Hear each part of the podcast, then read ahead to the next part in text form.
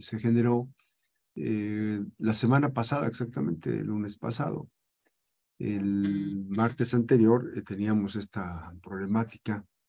En, estaba en, pues, la, el puerto de Manzanillo, esta derrama de una sustancia química, y eh, pues mm, hubo mucho, había mucha preocupación de lo que estaba ocurriendo. Eh, y de acuerdo a la información, queremos saber si pues, esta mala gestión en el derrame del químico de Manzanillo este, se pudo evitar. Doctor eh, Alejandro Lemos, buenos días, oficial de bioseguridad, acreditado por la Asociación Americana de Seguridad Biológica y de la Asociación Canadiense de Seguridad Biológica. Participa directamente en la Convención de Armas Biológicas de la Organización de las Naciones Unidas, eh, fomentando el fortalecimiento de las capacidades multinacionales para combatir amenazas biológicas que pongan en riesgo la seguridad sanitaria mundial. Doctor, ¿cómo estás? buenos días. Doctor, Max, muy buenos días y a, todo el público que nos escucha. Gracias, doctor. Un, eh, saludarte. Eh, observamos este tema de la semana anterior, en donde vimos que pues una sustancia este, que se presentó es un derrame de una sustancia que eh, es altamente tóxica y que eh, la propia autoridad este, pues reconoció al principio que se había derramado, pero no se reconoció lo demás, no se reconoció este, pues que hubo afectaciones, dicen que ya estaban trabajando de manera normal, de acuerdo a los, a los detalles. Este, ¿qué, qué, ¿Qué debe preocupar de estos hechos, doctor? Ciertamente estamos ante una mala gestión de un incidente químico emergente. Eh, el derrame, así como cualquier otro derrame de otros químicos, pues deben de estar sujetos a ciertos protocolos estandarizados, efectivos y sobre todo personal capacitado quien esté dando frente a este tipo de mitigaciones. Eh, la, la incidencia precisamente de este tipo de, eventos químicos, pues es preocupante porque se podría inclusive hasta asemejar a un, incidente, a un incidente biológico en cómo tú gestionas ¿sí? un incidente. ¿Esto qué quiere decir? ¿Cómo mitigas? ¿Cómo previenes? ¿Cómo controlas? ¿Cómo respondes? Ante un evento de esta naturaleza.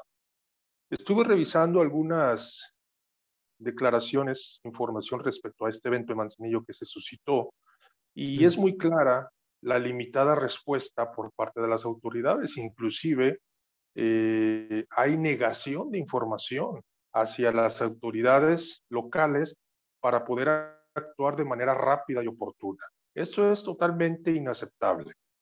Entonces, eh, desde el punto de vista de gestión de riesgos, obviamente tú tienes que seguir una línea bien marcada basado en protocolos estandarizados, basados en la normatividad eh, vigente, en la legislación vigente.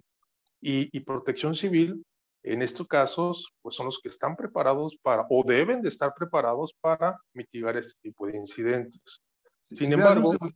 Dame un segundito, por favor, doctor. Parece que tenemos un problemita en el audio, pero listos para continuar. Ahora sí, te seguimos. Sin embargo, me decías que...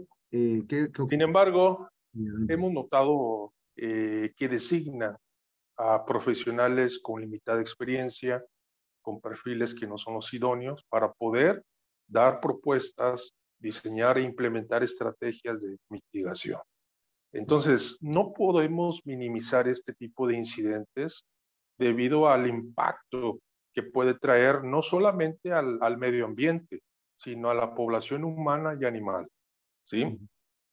La manera como lo estaban abordando, eh, desde la parte interna de las instalaciones donde ellos decían que estaban trabajando de manera normal y afuera veías una nube tóxica donde una población eh, se estaba vulnerando, donde estaba presentando síntomas, inclusive algunos de ellos tuvieron que ir a urgencias, es totalmente irresponsable. No puedes actuar de esa forma. Entonces, ante la negación de información a las autoridades locales, no le permites a la autoridad local actuar de manera efectiva. Sin embargo, basado en las acciones que se presentaron y que se ejecutaron ante esta negación, donde fue eh, tratar de sacar a la población vulnerable de esa región, poner a disposición a las autoridades policíacas para su transporte y demás, considero que fueron asertivas debido a la limitada capacidad, pues a la limitada información que tenías en ese momento o que las autoridades tienen en ese momento.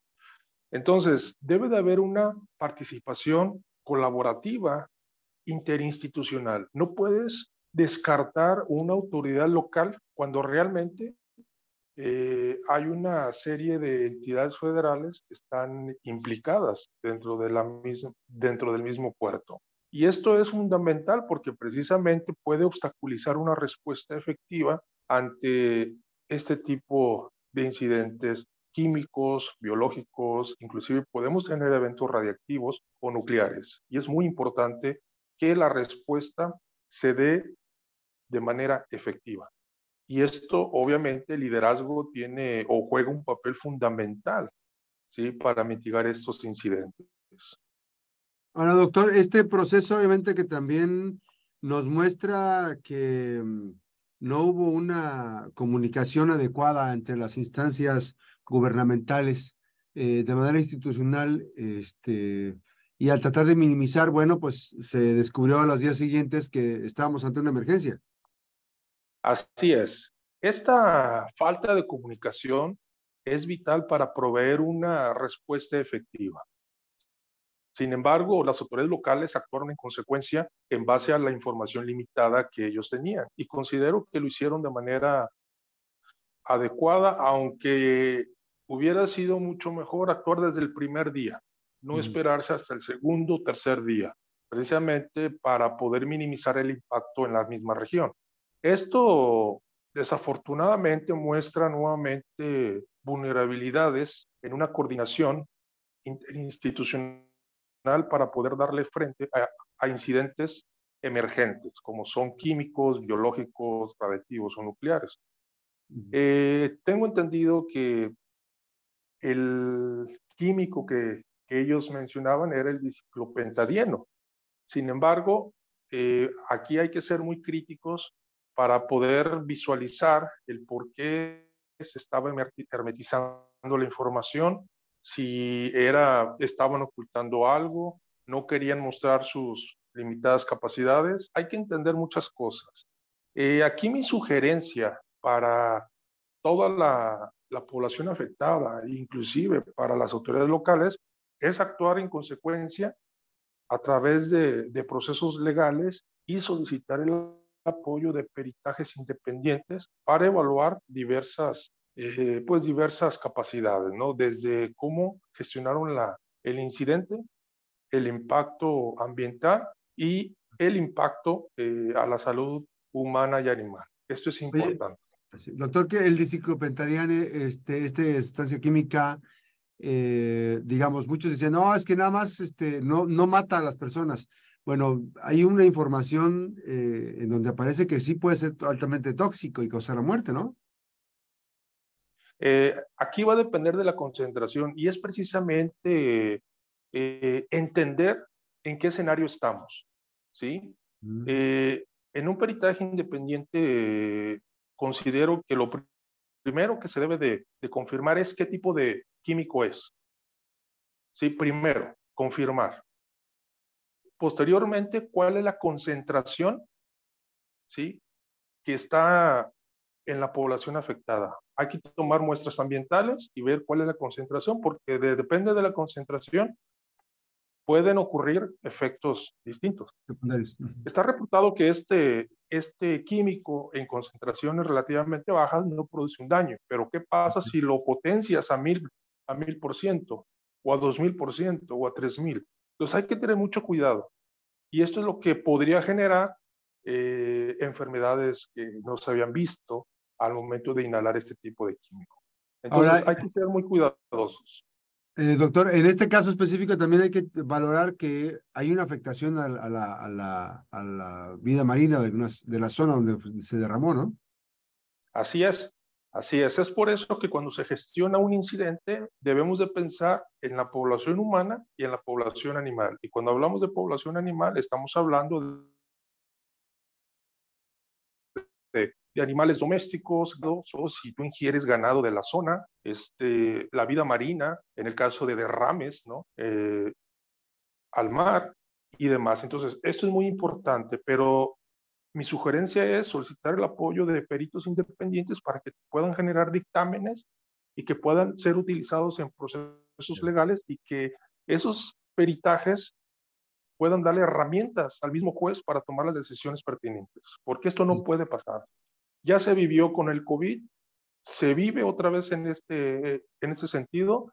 Fue, desde mi punto de vista, fue de, fue de muy lamentable pero sí es importante considerar qué pasaría si tuviéramos otro incidente a mayor escala que se pueda generar en el puerto de Manzanillo, porque sabemos que el puerto de Manzanillo es un punto estratégico para la entrada de patógenos altamente peligrosos, ¿sí?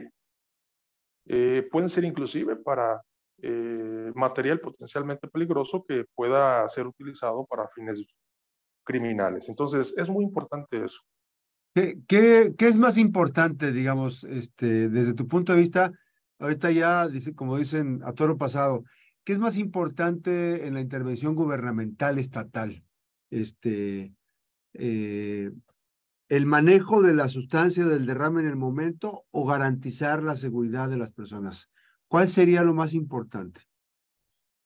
Va de la mano, Max. Eh, cuando tú gestionas un, un proceso, un incidente, primero, antes de manipular cualquier tipo de reactivo químico o sustancia peligrosa, debes de tener ya protocolos bien estandarizados, basados en la norma oficial mexicana, siguiendo las guías internacionales.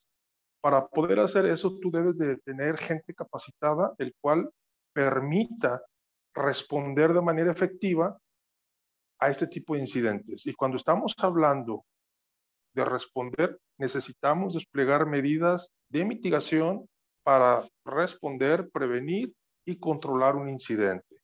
Entonces, si tú no tienes ese personal, entonces tú vas a tener una limitada respuesta ante un incidente de esta naturaleza y lo único que se va a ver afectada pues es la población.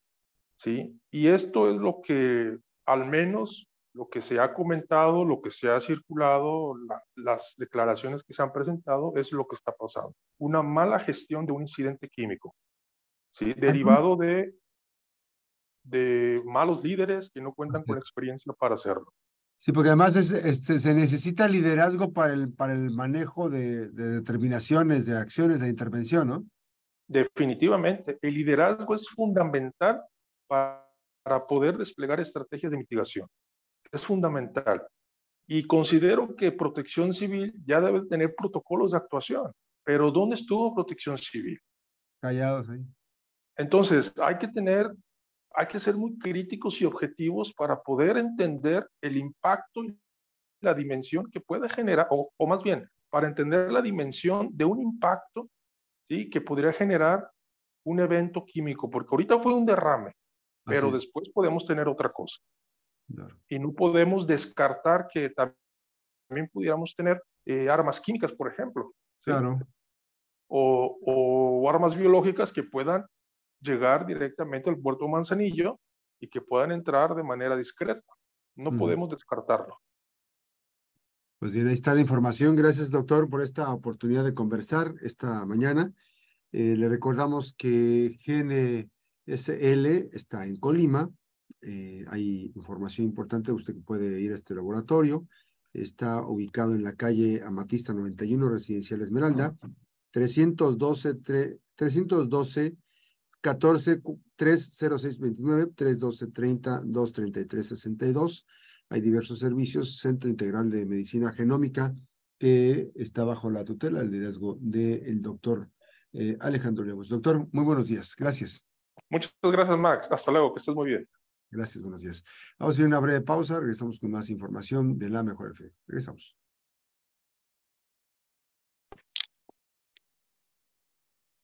¿Llama?